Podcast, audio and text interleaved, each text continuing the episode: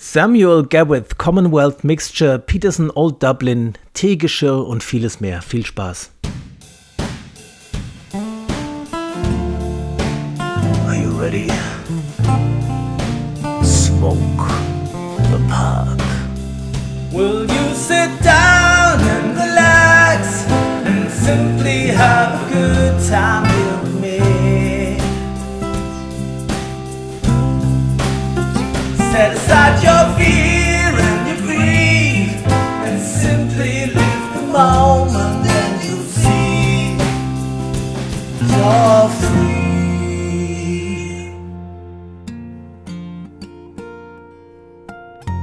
Ja, herzlich willkommen zu Strandkorbgedöns. Heute ist Sonntag, der 13.11.2022. Es ist morgens um 11.15 Uhr. Schön, dass ihr wieder dabei seid.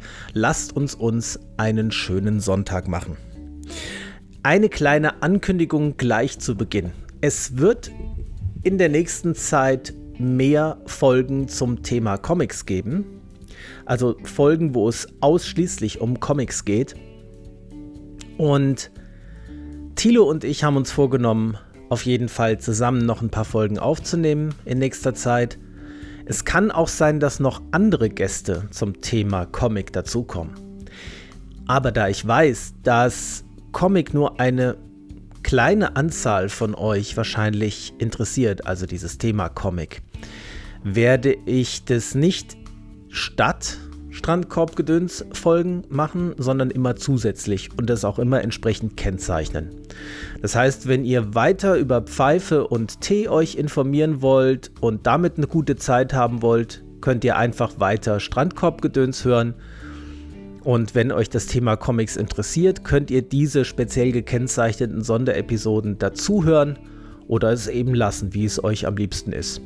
Also es wird niemals statt Strandkorbgedöns Comicfolgen geben, sondern immer zusätzlich. Insofern verliert man nichts dabei und gewinnt höchstens. Ja, genau. Und jetzt kommen wir aber gleich.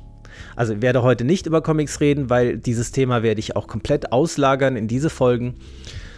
Heute geht es wieder um Tabak und Tee. Und wir fangen gleich mal mit dem Tabak an. Ich habe einen neuen Tabak ausprobiert aus meiner Schublade, wo sich die Samuel Gavith Tabake immer noch türmen und habe mir einen davon ausgesucht, die Commonwealth Mixture. Die Commonwealth Mixture ist in so einer hellblauen Dose und der Cut ist ein Ribbon Cut, allerdings ein sehr störrischer Ribbon Cut, muss ich sagen. Er kommt, zumindest in meiner Dose, erstmal wieder wie üblich für Samuel Gavith viel zu feucht. Das heißt, wenn man ihn direkt aus der Dose raucht, hat man nicht viel Spaß dran. Man muss viel nachzünden. Die Pfeife wird leicht heiß.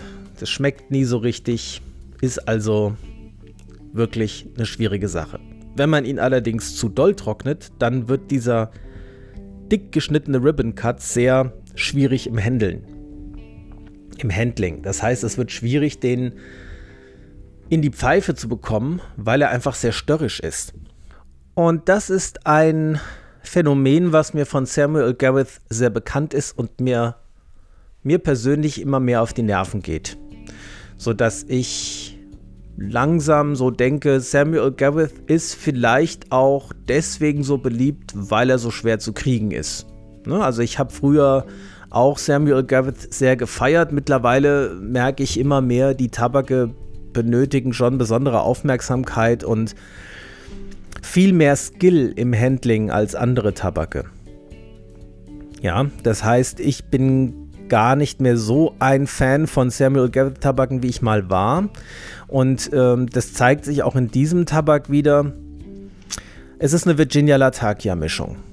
Ja, mehr ist da nicht drin. Virginia und Latakia. Und der Geschmack ist okay. Der ist wie so eine Virginia Latakia Mischung eben schmecken kann. Allerdings muss ich sagen, durch das schwierige Handling ist es mir schon schwer gefallen. Ich brauchte schon mehrere Anläufe, bis ich den vollen Geschmack, das volle Aroma rausholen konnte, bis ich den richtigen Trocknungsgrad erreicht habe. Und ich fand ihn auch etwas bissig in der, in der Mundhöhle, auf der Mundschleimhaut. Also alles in allem bin ich nicht gerade begeistert, aber er ist gut. man kann ihn gut rauchen. Und die 50 Gramm werde ich auch wegkriegen, keine Frage.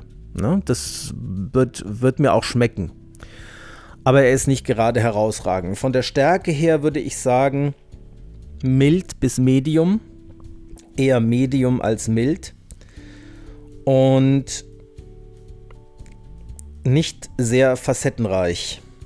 Also ich muss ehrlich sagen, der, der Smoke Me tatsächlich von Tabak drin ist ja auch Virginia Latakia, der hat mir besser gefallen. Ja. Ähm, wenn das ein Essen wäre, dann wäre das, und da kommen wir gleich, da mache ich gleich, da schweife ich ein bisschen ab, wenn ich zu dem Essen komme. Warum, werdet ihr gleich sehen. Kennt ihr diese Fertiggerichte aus dem Supermarkt für die Mikrowelle, wo Reis schon fertig zubereitet mit irgendeiner Soße drin ist? Ne? Also man macht das zwei Minuten in die Mikrowelle bei 700 Watt und hat ein Reisgericht. So eins würde ich sagen, zum Beispiel so mit mediterran. Also was relativ einfaches, schmuckloses, das jetzt auch nicht falsch verstehen. Ich esse die Dinger ganz gerne. Und ich esse die auch manchmal öfter. Ne? Also, das ist so, so ein kleiner Snack zwischendurch. Wenn man mal einen kleinen Hunger hat und nicht nur Schokolade essen will, sondern ein bisschen was Vernünftiges oder was halbwegs Vernünftiges, dann ist so ein Fertigreis gar nicht so schlecht, finde ich.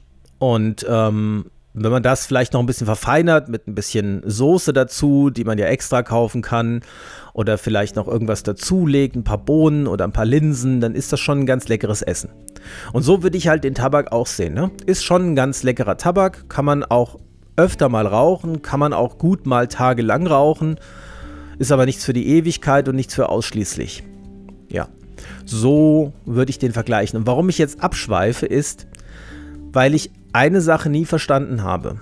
Warum wurde Uncle Bens Reis mit dem netten Herrn vorne auf der Packung, der Vertrauen und kulinarische Expertise vermittelt, in Bens Original umbenannt?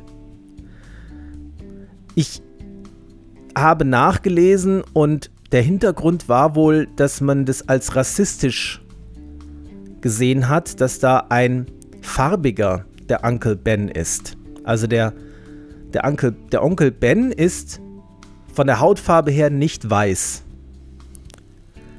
Aber was bitte, verratet mir das mal, was ist denn diskriminierend daran, dass ein Onkel Ben, also ein Onkel Ben, in, mit seinem netten Lächeln und seiner sympathischen Art Lust macht auf ein leckeres Essen?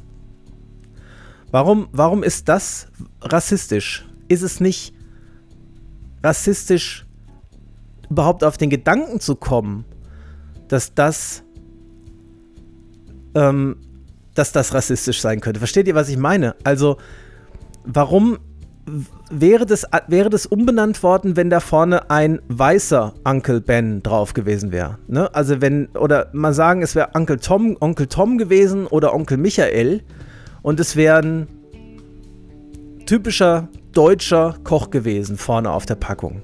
Ne? Das hat man ja auch manchmal so auf, auf Supermarktpackungen, heißt es ja auch irgendwie irgendein berühmter Koch und dann sieht man sein Bild und das ist sein Essen.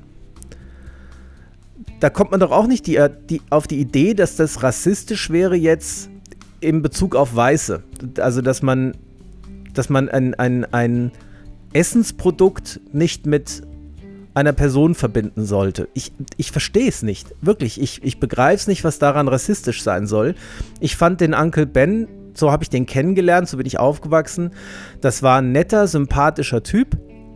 So ein bisschen graue Haare, wenn ich mich richtig erinnere, also schon älter, der weiß, was er tut, der hat Erfahrung, ne, das vermittelt so, ja, der, der kennt sich mit Essen aus, irgendwie, keine Ahnung, also der macht jedenfalls guten Reis. Und das hat mich immer, das war immer irgendwie sympathisch und hat mir Lust auf das Produkt gemacht.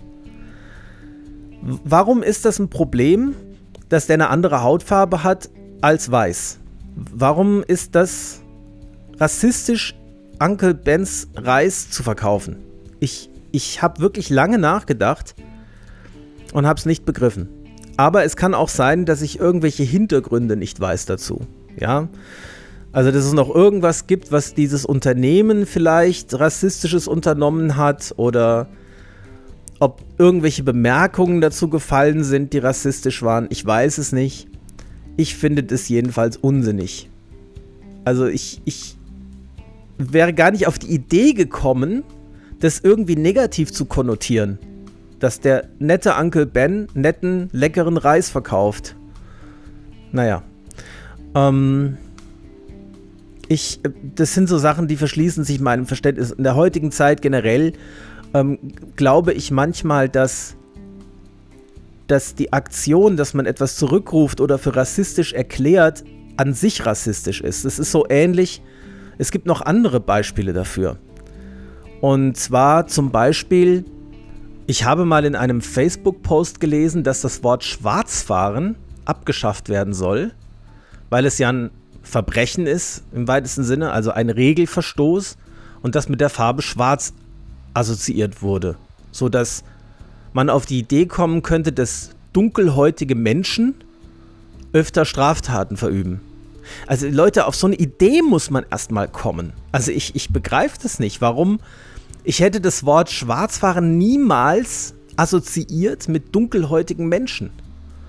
Was allein die Idee ist rassistisch, finde ich. Ja, und, und ähm, genau das zeigt sich heute an vielen Stellen, finde ich, durch diese Maßnahmen, dass irgendwelche Sachen abgeschafft oder umbenannt werden, weil sie angeblich rassistisch wären, wird die Sache erst überhaupt problematisch. War sie vorher gar nicht.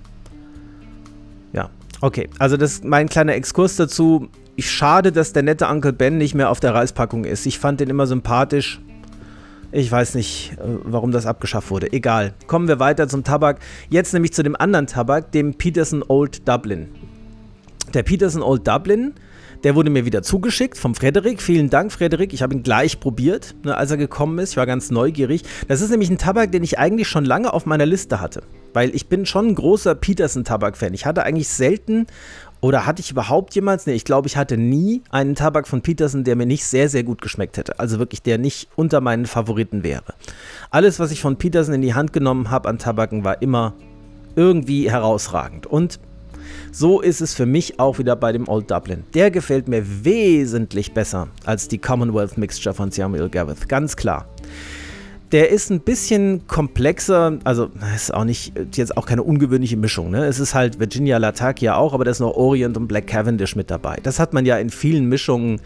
Also Virginia Latakia, Orient und Black Cavendish ist nur wirklich keine Seltenheit. Das gibt's oft.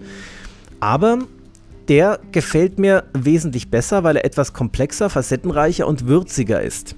Und charakteristischer. Interessanter vom Geschmack her. Und auch ein bisschen stärker nochmal. Mild bis Medium, wobei ich vielleicht andersrum argumentiert würde, Medium bis mild. Also der wird im Verlauf schon deutlich stärker. So in der zweiten Hälfte der Pfeife merkt man da auch ordentlich Wumms dahinter. Da ist auch ein bisschen Nikotin drin. Das gefällt mir schon mal besser. Und insgesamt raucht er sich auch viel einfacher, weil es ist einfach eine normale Mixture, die aus der Dose raus noch ein bisschen feucht ist. Gut, ich habe die Dose ja jetzt schon geöffnet bekommen, das war das Gute. Das heißt, die war schon ein bisschen ganz leicht angetrocknet, war aber noch relativ frisch, musste den auch nochmal trocknen. Aber sehr, sehr einfach zu rauchen und einfach in die Pfeife zu bringen. Viel, viel unkomplizierter der Umgang. Also brennt einfach ohne Zicken zu machen, von oben bis unten wunderbar durch und schmeckt einfach den ganzen Pfeifenkopf durch. Lecker, bis nur noch weiße Asche übrig ist. So raucht sich für mich der Old Dublin von Peterson. Also fast immer nah am perfekten Smoke eigentlich. Also mein Votum würde für, den, für meinen Geschmack Peterson Old Dublin gegenüber der Commonwealth Mixture gehen, ganz klar. Also deutlich besser und in der Kategorie sehr gut bis hervorragend. Ja, und deswegen würde ich auch, vom Geschmack her ist er ja ähnlich wie der Commonwealth Mixture, würde ich als Essen dafür als Vergleich nehmen, ein im Restaurant zubereitetes Risotto mit Pilzen. Ja, es ist ein ähnlicher äh, Geschmack, es ist auch so ein, so ein einfach zu nehmendes Gericht, aber deutlich würziger, facettenreicher, interessanter, schmackhafter. Ja, er ist auch einfach viel schmackhafter. Die Commonwealth Mixture ähm, schmeckt schon auch intensiv, aber durch die, wie sagt man da, Störrigkeit, durch das störrische Verhalten des Tabaks in der Pfeife schwerer zu nehmen und ja, wenn man ihn nicht wirklich sehr gut durchtrocknet, schwer zu rauchen. Das ist alles beim Old Dublin nicht der Fall. Deswegen mag ich den lieber. Also das sind so die beiden Tabake, die ich jetzt seit letzter Woche ausprobiert habe. Und dann seht ihr auf dem Titelbild ja eine Pfeife. Die habe ich euch noch nie gezeigt und die habe ich schon sehr lange. Das heißt, ich kann euch nicht mehr sagen, wie genau diese Pfeife heißt. Ich weiß es nicht mehr. Ihr habt vielleicht schon mitgekriegt, dass ich generell eher der Tabak als der Pfeifentyp bin. Ich bewundere das immer, wenn andere Pfeifenraucher irgendeine Pfeife sehen und sofort sagen, das ist die so und so Pfeife von Savinelli mit dem und dem Namen und der und der Nummer. Also die Leute kennen teilweise die Nummer auswendig von dieser Pfeife. Dieses Interesse an den verschiedenen Pfeifen habe ich tatsächlich nicht so. Ich bin da insgesamt eher der Genießer als der Sammler beim Pfeifrauchen. Also ich ähm, mag eine Pfeife gerne, wenn sie mir gut gefällt und es ist dann meine Pfeife und die rauche ich immer wieder, aber wie sie genau heißt und welches Modell das ist, das vergesse ich schon manchmal. Ne? Es gibt auch welche, da kann man es noch nachgucken. Das mache ich, da, ehrlich gesagt, mache ich das für die Podcast-Folgen, dass ich dann nachschaue, wie heißt denn die Pfeife genau. Weil aus dem Stand weiß ich das fast nie. Ich weiß zwar von welcher Marke die Pfeife ist, aber ich weiß nicht, wie das Modell heißt. Diese Pfeife ist von Winslow Crown und ist ohne Filter. Und deswegen wird sie bei mir sehr selten geraucht, weil ich einfach mit ohne Filter, mit ohne Filter, schönes Wortspiel, ähm, nicht so gut zurechtkomme ich mag ab und zu dieses Erlebnis ganz gerne, aber ich würde mal sagen, so 95% rauche ich mit Filter. 95 bis 98%. Also ab und zu, alle zwei, drei Wochen rauche ich mal mittlerweile eine filterlose Pfeife. Das heißt jetzt nicht, dass ich das generell schlechter finde, filterlos zu rauchen. Es ist nur für mich, für meinen Geschmack viel schwieriger, so zu rauchen, dass es ein vollständiger, leckerer Genuss wird und nicht zu sehr auf der Mundschleimhaut brennt als mit Filter. Deswegen rauche ich die halt insgesamt sehr selten, aber ich rauche sie immer wieder gern, weil sie einfach wunderschön ist auch. Ne? Und ich benutze sie für Aromaten. Also für filterloses Aromatenrauchen. Das ist so ein bisschen der einzige Vorteil, den ich am Filterrauchen sehe, ist, dass die aromatisierten Tabake, was das Aroma angeht, in filterlosen Pfeifen etwas differenzierter und im Aroma besser wahrnehmbar rüberkommen. Genau. Und mit dieser Pfeife rauche ich eben, wie gesagt, sowas wie den Buckingham auch mal oder Devil's Holiday, also wo ich wirklich mich sehr auf das Aroma konzentrieren möchte. Es ist dann aber auch das Problem, dass wie ich schon gesagt habe, das letzte Drittel noch schwieriger zu rauchen ist in den filterlosen Pfeifen, weil es dann noch schärfer, bissiger und chemischer schmeckt. Dafür ist aber der Anfang im Aroma auch intensiver. Also es ist insgesamt intensiver und sowohl die Vorteile als auch die Nachteile von Aromaten schlagen mehr zu Buche in meiner Erfahrung. Das ist manchmal ganz interessant, aber wie gesagt, überwiegend rauche ich mit Filter. Ja, okay, so viel dazu. Und was habe ich mir denn noch aufgeschrieben für heute? Was wollte ich euch noch erzählen? Genau. Warum rauche ich, ich kann ja immer nur von mir reden, Pfeife lieber als Zigarre? Ich rede ja fast nie über Zigarrenrauchen, obwohl ich jahrelang nur Zigarre geraucht habe. Tatsächlich. Es gab eine Phase, das ist noch gar nicht so lange her, vielleicht sechs, sieben Jahre, da habe ich ausschließlich Zigarre geraucht.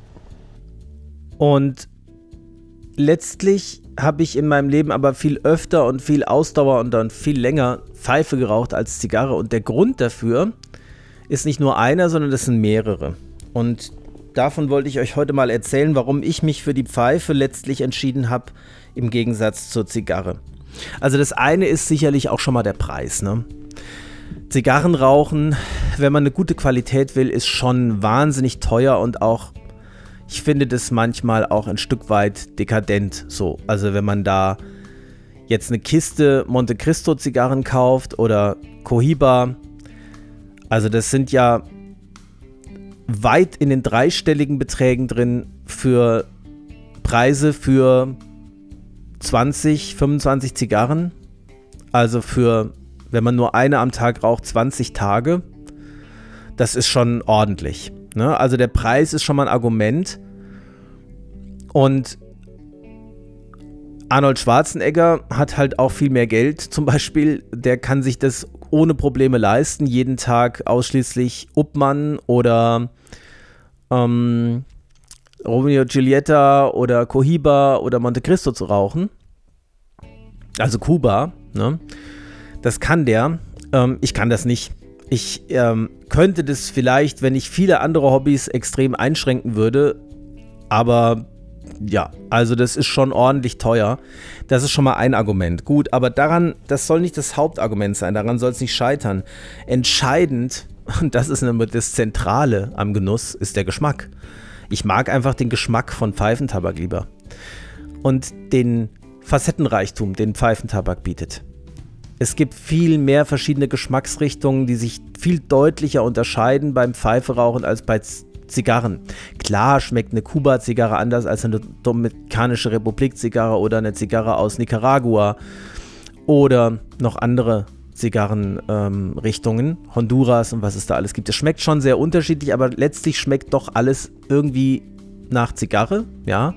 Und ist auch so vom ganzen Aroma her viel, ja, ich will mal sagen, dreckiger, wenn ihr versteht, was ich meine. Also der Kaltgeruch von Zigarren zum Beispiel, finde ich, ist sehr unangenehm. Das äh, riecht, wenn man eine Zigarre in einem Raum geraucht hat oder die Kleidung, die man anhatte, während man Zigarre geraucht hat, riecht so nach Hund, der lange nicht gewaschen wurde und durch den Regen gelaufen ist. Das ist so meine Assoziation.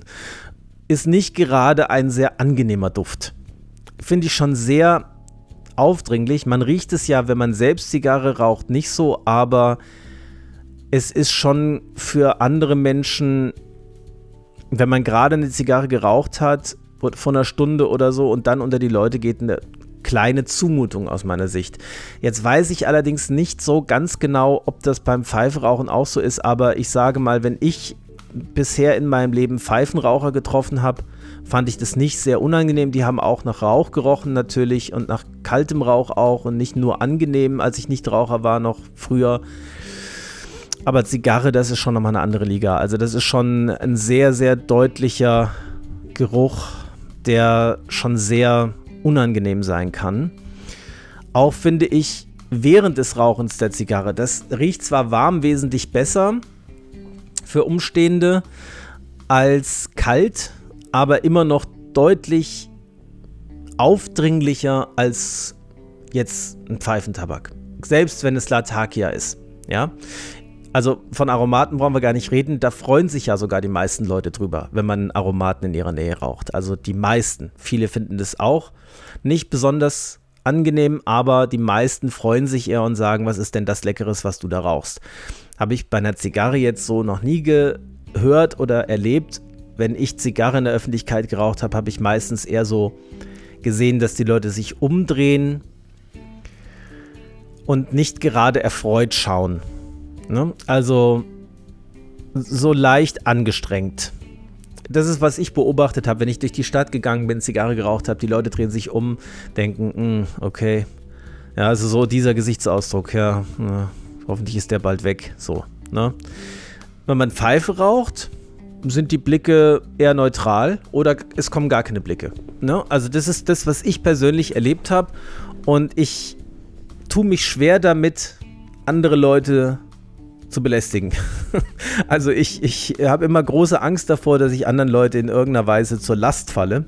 Und allein das wäre schon ein Grund, Zigarre eher da zu rauchen, wo andere auch Zigarre rauchen. Und das ist nämlich auch der Punkt, wo ich sage, da macht Zigarre dann auch Spaß. Wenn man in einer Runde sitzt von vielen Zigarrenrauchern, also wenn gerade zum Beispiel bei so einer Rumprobe, wo ich Anfang des Jahres war, ja, wenn da alle eine Zigarre bekommen und sich eine aussuchen können und jeder raucht seine Zigarre, dann fühle ich mich wohl damit, weil dann weiß ich, okay, hier stört es keinen. Ja, hier bin ich unter Gleichgesinnten. Dann macht Zigarre rauchen auch Spaß und für diese wenigen Gelegenheiten ein, zweimal im Jahr nehme ich mir auch immer noch gerne mal eine leckere Zigarre zur Hand. Was ist noch ein Grund, warum ich Pfeife rauchen besser finde? Noch ein Grund ist der Sammelaspekt. Obwohl ich gar nicht so der Sammler bin vom, vom, vom Typ her. Zumindest nicht bei Pfeifentabak und Pfeifen generell. Bei Pfeifentabak schon deutlich eher als bei der Pfeife, aber ich bin zum Beispiel auch niemand, der sich alte Tabakdosen aufhebt. Ne? Also wenn bei mir ein Tabak leer ist, kommt die Dose weg und fertig. Bin da nicht so, ich hänge da nicht so dran an, an den ähm, alten Dosen. Manche schneiden sich die, die, die Dosen aus und kleben sie sich an die Wand oder sowas oder sammeln die Dosen irgendwie schön aufgestellt. Ist für mich einfach nur ein Behältnis für den Tabak. Es ist vielleicht noch mal was anderes, wenn ich jetzt ähm, von Dunhill ja, einen Tabak habe. Hatte ich ja das Glück, welchen zu bekommen wenn ich den aufgeraucht habe, würde ich die Dose wahrscheinlich noch ein bisschen aufheben. Aber ich weiß nicht, ob ich es für immer aufhebe, ehrlich gesagt. Also es ist dann so eine gewisse Hemmschwelle da, das wegzuwerfen, weil man weiß, die Dose kriegt man ja so gar nicht wieder. Oder wenn jetzt so eine schöne alte Tabakdose hat, wo noch keine Warnhinweise drauf sind, die würde ich mir vielleicht auch aufheben. Aber ich würde mir jetzt nicht alle Tabakdosen aufheben. Also da bin ich auch nicht so der Sammler. Eher der Entdecker als der Sammler. Und bei Pfeifen, ja, die, da habe ich eine Sammlung, aber die ist auch schön ausgestellt und, und schön auf, also schön hergerichtet, damit ich da gerne drauf gucke. Da habe ich meine Pfeifenständer und meinen Pfeifenschrank an der Wand, das schon. Aber auch da bin ich nicht so der, wie gesagt, der sich mit den ganzen Typen und Nummerierungen und Bezeichnungen der einzelnen Pfeifen so super auskennt. Trotzdem ist die Möglichkeit da, sich damit zu beschäftigen. Ne? Das ist bei Zigarren ja eher nicht so. Eine Zigarre raucht man und dann ist sie Asche. Ne? Also da ist nichts mehr von übrig. Man könnte die Banderolen aufheben. Gibt ja auch Leute, die das vielleicht machen. Oder die Kisten. Ja. Aber naja, das ist jetzt, also der Sammelaspekt kommt ein bisschen kürzer und auch die Aufbewahrung ist viel komplizierter. Ne? Also Zigarren muss man im Humidor aufbewahren. Der Humidor muss regelmäßig gewartet werden. Und das ist auch eine Sache aus eigener Erfahrung wo ich nicht so den Antrieb zu habe. Das habe ich dann oft vernachlässigt. Dann war der Humidor eigentlich mittlerweile viel zu trocken geworden. Dann hätte man den wieder anfeuchten müssen, wieder eine Woche warten müssen, bis die Zigarren die richtige Feuchtigkeit haben. Alles viel zu anstrengend für mich auf Dauer, muss ich ehrlich sagen. Ich mag das viel lieber mit den Pfeifentabaken. Die trockne ich einmal, bis sie den richtigen Trocknungsgrad haben. Dann sind die im Glas im Schrank und, und stehen da gut. Und da muss man ein halbes Jahr nichts machen, kann man immer mal was wieder von nehmen, ohne sich irgendwie Sorgen zu machen. Das ist auch ein Aspekt, der für mich für das Pfeifrauchen im Gegensatz zum Zigarre-Rauchen spricht. Was mich auch oft ärgert beim Zigarre-Rauchen oder früher geärgert hat, war, dass wenn man sich zum Beispiel eine Kiste wirklich mal gekauft hat, also zum Beispiel Monte Cristo Nummer 5 hatte ich mir mal eine Kiste gekauft, eine ganze. Da waren in dieser, ich weiß nicht genau, wie viel da drin sind, 25 oder 20 Zigarren, aber in dieser Kiste waren mindestens drei Zigarren drin, die ich einfach nicht rauchen konnte, weil sie überhaupt, wirklich überhaupt nicht gezogen haben. Die Kubaner rauchen ja die Zigarren lieber mit einem deutlich erhöhten Zugwiderstand. Warum habe ich ehrlich gesagt nie genau verstanden? Das liegt wohl daran, dass die das eher so über den Tag verteilt rauchen und eher kleine Züge machen und ähm, eine Zigarre stundenlang brennt. Aber wenn ich doch an der Zigarre ziehe und es ist ein Gefühl, als würde ich an einem Stück Holz ziehen oder an einem Besenstiel und es ist wirklich kein Mikroliter Luft dazu zu bewegen, sich durch dieses festgepresste Stück Laub durchzubewegen, dann macht es doch keinen Spaß. Also dann, dann kommt doch kein Genuss bei rüber. Das ist doch für mich nicht zu vergleichen mit so einer Pfeife, die man, wenn sie mal schlecht zieht, ja korrigieren kann. Also im allerschlimmsten Fall räume ich die Pfeife und stopfe sie neu, wenn sie nicht gut zieht. Das habe ich ja in der Hand. Ne? Das kann ich bei einer Zigarre nicht. Da gibt es wohl auch Möglichkeiten. Da gibt es dann so Bohrer, die man benutzen kann, um die Zigarre aufzubohren. Aber wie gesagt, das ist mir alles schon wieder viel zu anstrengend. Das ist ähm, einfach nicht mein Ding. Ich bin einfach eher der Pfeifentyp. Vielleicht geht es euch ja genauso. Vielleicht gibt es unter euch aber auch Leute, die sagen, ich rauche Pfeife und Zigarre genauso gern. Ist alles in Ordnung. Ich sage nur, wie es bei mir persönlich ist. Ich freue mich eher an Pfeife als an Zigarre. Ist ja auch kein Wunder, sonst würde ich ja hier nicht im Strandkorbgedöns-Podcast immer wieder über Pfeife reden, sondern über Zigarre. Ich habe aber gedacht, ich muss das Thema mal irgendwie reinbringen, weil es noch nie irgendwie angesprochen wurde. Und ich kann schon auch nachvollziehen, warum man hier und da mal gerne eine schöne, leckere Zigarre raucht. Und auch darüber kann man sich natürlich austauschen. Und es gibt ja auch sehr, sehr viele YouTube-Kanäle dafür und sehr viele Blogs und sehr viele Foren, wo sich über Zigarren ausgetauscht wird. Ja, aber hier bei Strandkorbgedöns geht es halt weiterhin um die Pfeife. Und wird es immer gehen. Es wird immer um die Pfeife gehen, mindestens um die Pfeife. Vielleicht auch immer um Tee, aber das weiß ich. Vielleicht äh, ist da irgendwann auch genug zugesagt und es kommt wieder ein anderes Thema.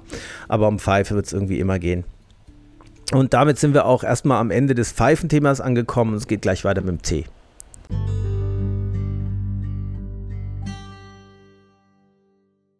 So, kommen wir jetzt noch zum Thema Tee.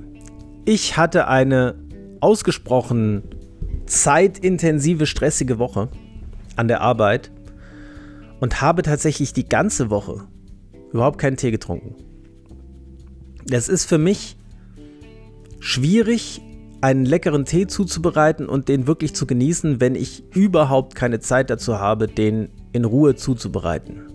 Dann lasse ich es lieber. Also wenn ich wirklich zwischen zwei Terminen nur fünf Minuten Zeit habe, dann wird es eben ein Espresso aus der Nespresso-Maschine oder aus sonst irgendeiner Kaffeemaschine und fertig. Weil ein Tee muss schon ein bisschen Liebe zubereitet werden. Also man muss zumindest mal 10 Minuten Zeit haben, den Tee gut abzuwiegen, vorzubereiten, das Wasser auf die richtige Temperatur zu bekommen und den ersten Aufguss zu machen. Man kann natürlich die Aufgüsse über den Tag verteilt machen, muss nicht alles auf einmal trinken, aber so ein bisschen Ruhe gehört dazu. Und die, die hatte ich einfach nicht und deswegen hatte ich auch keine Möglichkeit, einen neuen Tee zu probieren. Aber ich wollte euch etwas erzählen, was ich für sehr wichtig halte, denn ich bin beim Stöbern im Internet auf einen guten Tipp gestoßen zur Zubereitung von Matcha. Ein sehr einfacher Tipp, den ich aber noch nie umgesetzt habe tatsächlich. Vielleicht kennt ihr das, wenn ihr Matcha zubereitet, dass da immer noch so ein bisschen kleine Klümpchen drin sind, wenn man den dann trinkt. Das ist nicht besonders schlimm, das ist aber ein bisschen unangenehm, wenn man so kleine Matcha-Klümpchen beim Trinken noch im Mund hat. Die schmecken nicht schlecht. Man kann Matcha ja auch zur Not einfach naschen und einfach essen. Aus, es ist ja, man schluckt ihn ja sowieso runter. Aber es ist so ein bisschen unangenehm von der Textur her. Ist nicht so ein cremiges, leckeres Erlebnis. Es gibt eine ganz einfache Möglichkeit, das zu verhindern. Eigentlich logisch, ja, aber ich habe es nie gemacht bisher. Und zwar bereite ich den Matcha ja tatsächlich mit so einem kleinen Bambusbesen zu und habe es bisher immer so gemacht. Ein bisschen Wasser, ne, 80 Milliliter ungefähr bis 100 Milliliter. Dann zwei von diesen Bambuslöffeln Matcha rein ins Wasser und aufschäumen mit dem Besen. Aber egal wie gründlich man das macht, es bleiben so ein paar kleine Klümpchen übrig. Und das kann man ganz einfach verhindern, indem man erstmal nur einen Tropfen Wasser nimmt. Also man macht zuerst den Matcha in die Schale. Ganz am Anfang macht man die zwei Bambuslöffel Matcha in die Schale und macht nur so viel Wasser dazu, dass das gerade so benetzt ist. Und dann zieht man den Besen, den Bambusbesen nenne ich ihn mal, so lange durch dieses durch diese Paste, die da entsteht, bis die wirklich homogen verteilt ist, bis es eine Paste ist ohne jegliche Klümpchen. Das kann man innerhalb von einer halben Minute gut hinkriegen. Und dann erst macht man die 80 Milliliter Wasser drauf und schäumt das dann nochmal mit dem Besen auf und hat man eine wunderbare gleichmäßige Textur und hat so das ideale Matcha-Erlebnis. Das kannte ich bisher noch gar nicht, macht mir aber einen Riesenspaß das so zu machen. Und seit ich diese Methode kenne, macht mir Matcha trinken nochmal viel mehr Freude. Das wollte ich euch nicht vorenthalten. Ja, ansonsten ähm, ist mein Matcha, den ich gerade in meiner Dose habe, langsam am zur Neige gehen und dann werde ich einen neuen ausprobieren und dann werde ich euch von dem erzählen. Ich trinke immer noch den von Mayleaf, den Ceremonial Matcha, kann den nur sehr empfehlen. Hervorragendes Preis-Leistungs-Verhältnis. Ich habe gesehen, manche von euch haben mir auch geschrieben, sie haben sich tatsächlich genau diesen Matcha gekauft und ja, ich kann euch nur beglückwünschen. Ihr werdet große Freude daran haben. Und wie gesagt, Matcha ist nicht nur lecker, er wirkt auch auf eine besondere Weise. Er hat so eine angenehm, langanhaltend, gleichmäßige, stimulierende Wirkung. Ohne Herzrasen zu machen, ohne Zittern zu verursachen, ohne Unwohlsein zu verursachen, wenn man zu viel davon trinkt. Also ganz, ganz, ganz toll das Erlebnis von einem richtig leckeren Matcha. Man kann auch ruhig zwei oder drei Matcha am Tag trinken. Ist zwar teuer, aber sehr lecker und auch sehr gesund, wie wir ja schon besprochen haben. Also Grüntee hat halt generell den Vorteil, kann man eigentlich nicht genug trinken. Ne? Man kann seiner Gesundheit damit überhaupt nicht schaden, sondern je mehr Grüntee man trinkt, desto besser eigentlich. Da ist äh, alles dran, was gut ist. Man nimmt Wasser auf, eine Flüssigkeit, man hat die ganzen sekundären Pflanzenstoffe da drin, die Antioxidantien, ganz, ganz tolle Sache. Ansonsten hatte ich gedacht, sprechen wir heute mal über Teegeschirr. Da gibt es ja auch wieder ganz viele Möglichkeiten. Mit was bereitet man den Tee zu? In was serviert man den Tee? Jetzt muss man erstmal gucken, bevor ich auf das Geschirr eingehe, will ich nochmal auf die Gong Fu Methode Tee zuzubereiten eingehen. Normalerweise ist es ja so, dass wenn man jetzt zum Beispiel 200 Milliliter oder 150 Milliliter Wasser verwendet, um eine kleine Menge stark gebrauten Tee herzustellen nach der Gong Fu Methode, dass man den dann erst in einen sogenannten Gong Dao Bai umfüllt, was nichts anderes ist als einfach eine kleine Kanne. Ein kleines Gefäß mit einem ja mit einem Ausguss dran. Und normalerweise verteilt man dann, weil man ja diese Zeremonie nicht nur normalerweise für sich selbst macht, sondern für mehrere Leute, diesen Tee aus dem Gong Dao Bai in so kleine, ganz kleine, 40 Milliliter fassende Tässchen. Ja, und gibt jedem so ein Tässchen und jeder trinkt so einen kleinen Schluck und dann kommt der nächste Aufguss. Das ist ja die ursprüngliche Gong Fu Teezeremonie. Die macht man eigentlich nicht alleine für sich.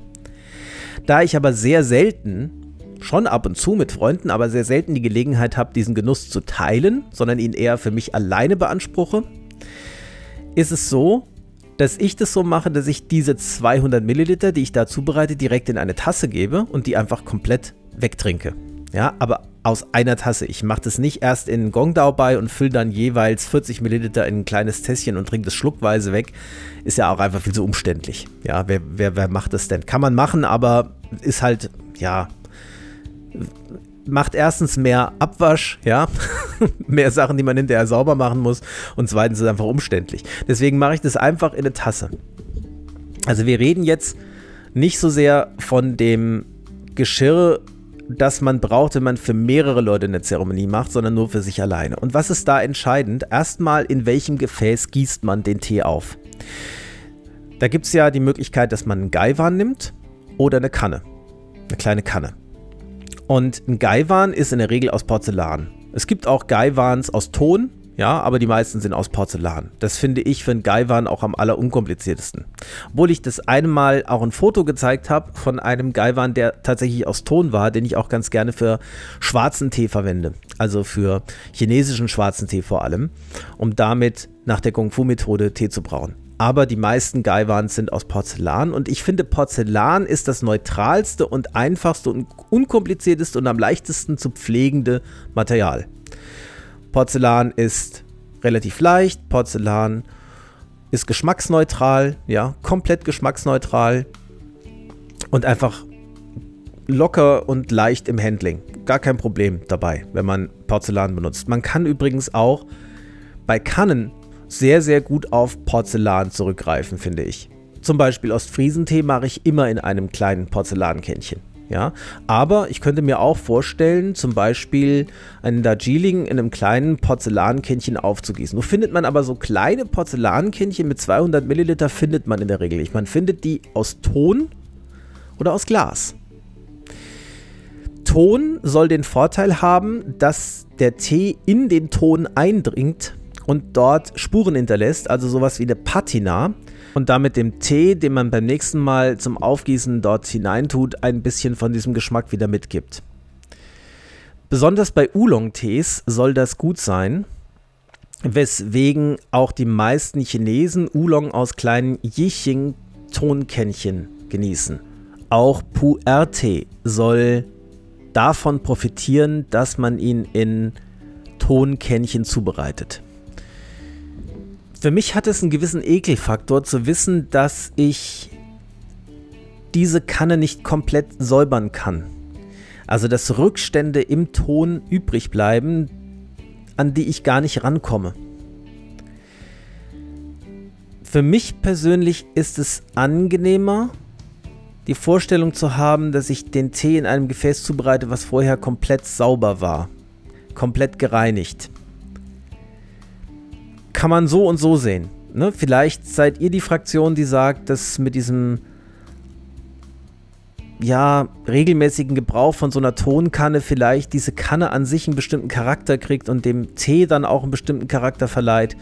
Ich kann damit nicht so viel anfangen. Ich mag am liebsten glatte Oberflächen. Ne? Also nicht poröse Oberflächen in meinen Teegefäßen.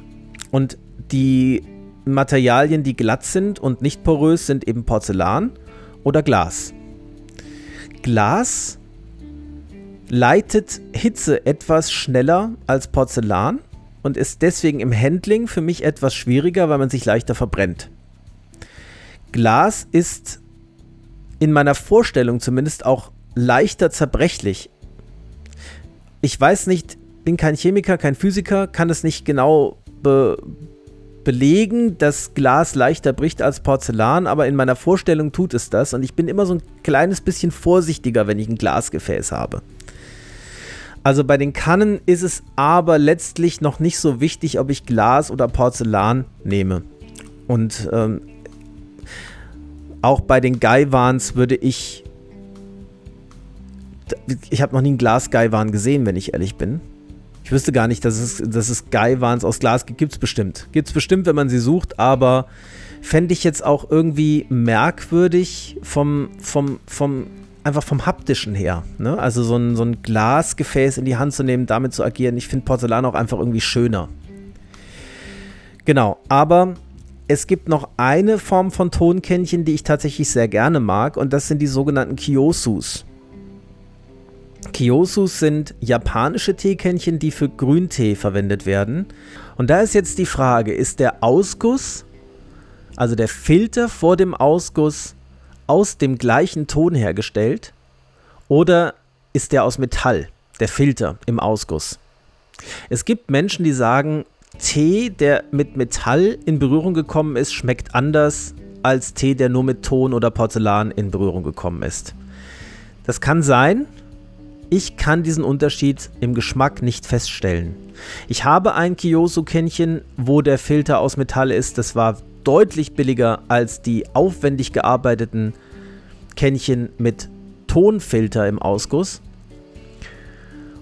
Und in der Funktion spüre ich keinen Unterschied. Ich habe auch Kännchen mit Tonfiltern drin.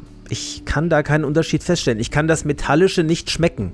Vielleicht liegt es daran, dass mein Geschmackssinn nicht differenziert genug ist. Vielleicht ist es aber auch andersrum und nur die Vorstellung, dass der Metall mit dem Wasser oder dem Tee in Berührung kam, ist vielleicht für manche Leute irritierend. Ich kann den Unterschied nicht feststellen. Ich liebe dieses kleine Kyoso-Kännchen mit dem, mit dem Metallfilter vorne im Ausguss. Es funktioniert wunderbar.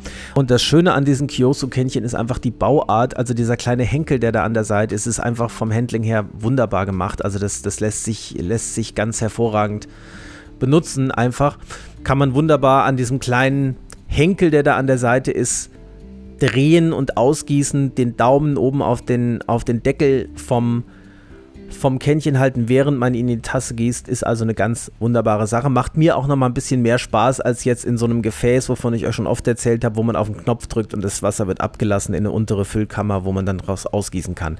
Ich mag diese Kyoso-Kännchen für japanischen Grüntee, für Sencha, für Gyokuro einfach oder Kabusecha oder Kabusecha, ich spreche es immer falsch aus, mag ich einfach lieber.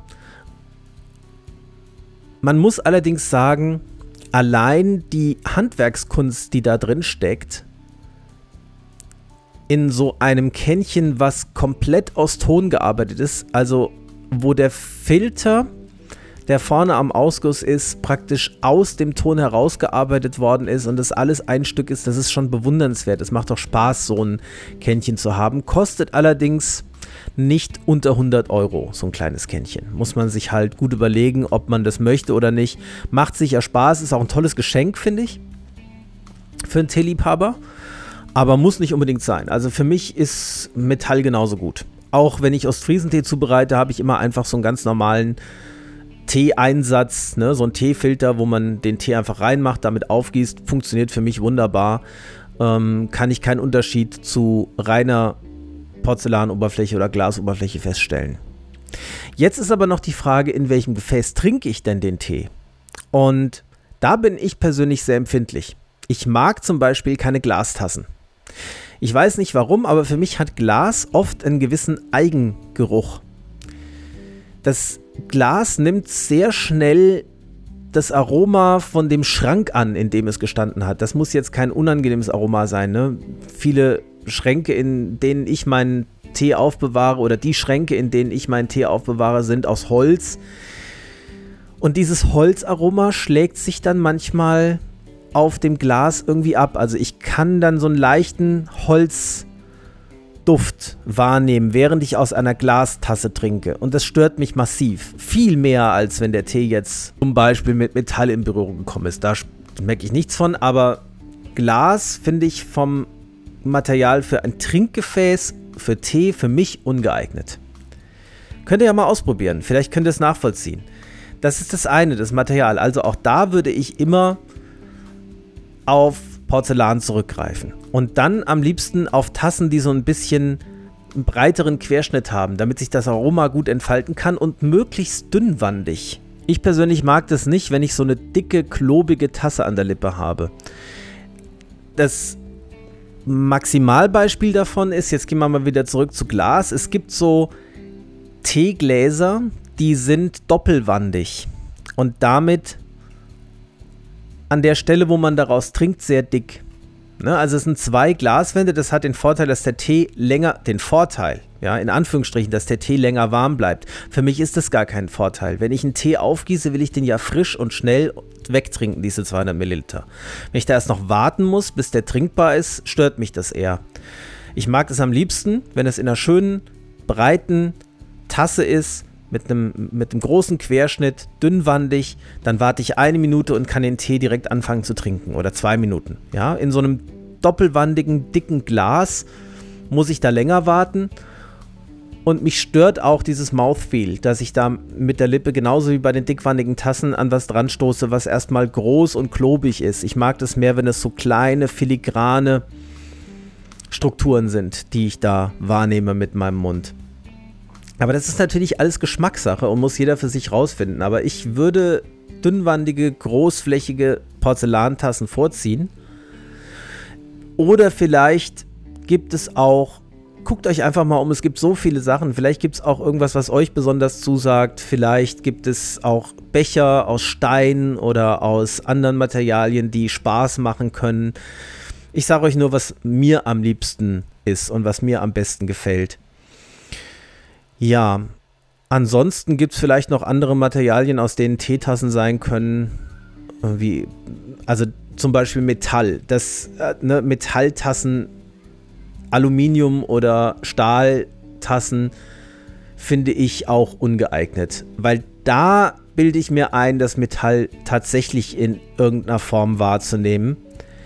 Das kann aber auch Einbildung sein. Es ist nicht so, dass ich wirklich einen metallischen Geschmack habe, wenn ich jetzt ähm, aus so einem Thermobecher zum Beispiel Tee trinke. Aber irgendwas stimmt da nicht für mich. Irgendwas von der Haptik her geht für mich da nicht auf. Ja, also wie gesagt, zusammenfassend, bei Teegeschirr ist es alles Geschmackssache. Die Legende, dass Tee schlechter schmeckt, wenn er mit Metall in Berührung gekommen ist, bleibt für mich eine Legende. Ich kann den Unterschied nicht schmecken. Und der angeblich positive Effekt einer Tonkanne bei der Zubereitung von Oolong oder Pu'er-Tee erschließt sich mir auch nicht. Also da bleibe ich immer bei glatten, vollständig äh, zu reinigenden Oberflächen. Ist auch einfach hygienischer, finde ich. Ist einfach ein besseres Gefühl.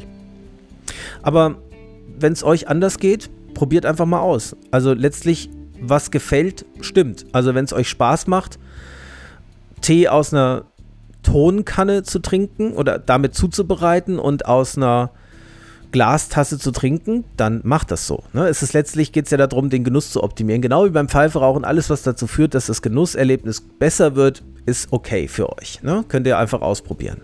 Aber ich dachte, das wäre nochmal ein Thema in, in Bezug auf Tee, worüber man mal sprechen könnte. Gibt davon abgesehen regelrechte Kunstwerke, was diese kleinen Kännchen angeht. Also wenn ihr euch da im Internet mal schlau macht, da gibt es schon einfach sehr, sehr schöne auch. und äh, zum Teil sich an Minimalismus überbietende Modelle, also mit wirklich sehr, sehr, sehr wenig Füllvolumen, teilweise nur 80 Milliliter. Da passt dann außer Tee kaum noch Wasser rein. Das ist auch so eine Sache. Aber kann man alles mal ausprobieren. Kann man wirklich alles mal ausprobieren. Schaut euch da einfach im Netz mal um, was ihr so findet. Es gibt sehr, sehr viele Händler, die nettes Teegeschirr verkaufen. Ist halt wieder ein Aspekt am Tee trinken, der ein bisschen mehr Freude bereitet, dass man da eben auch noch Auswahlmöglichkeiten hat und es so individuell gestalten kann, wie das für einen selbst am angenehmsten ist. Dann vielleicht nochmal ein Wort. Ich habe ja gesagt, ich melde mich ab und zu mal, das hat jetzt nichts mehr mit Tee zu tun, zurück wegen meiner Abnehmaktion. Also, das, wenn ich euch jetzt meine Gewichtskurve zeige, dann würdet ihr sagen, okay, Tobias, dein Abnehmprogramm ist gescheitert.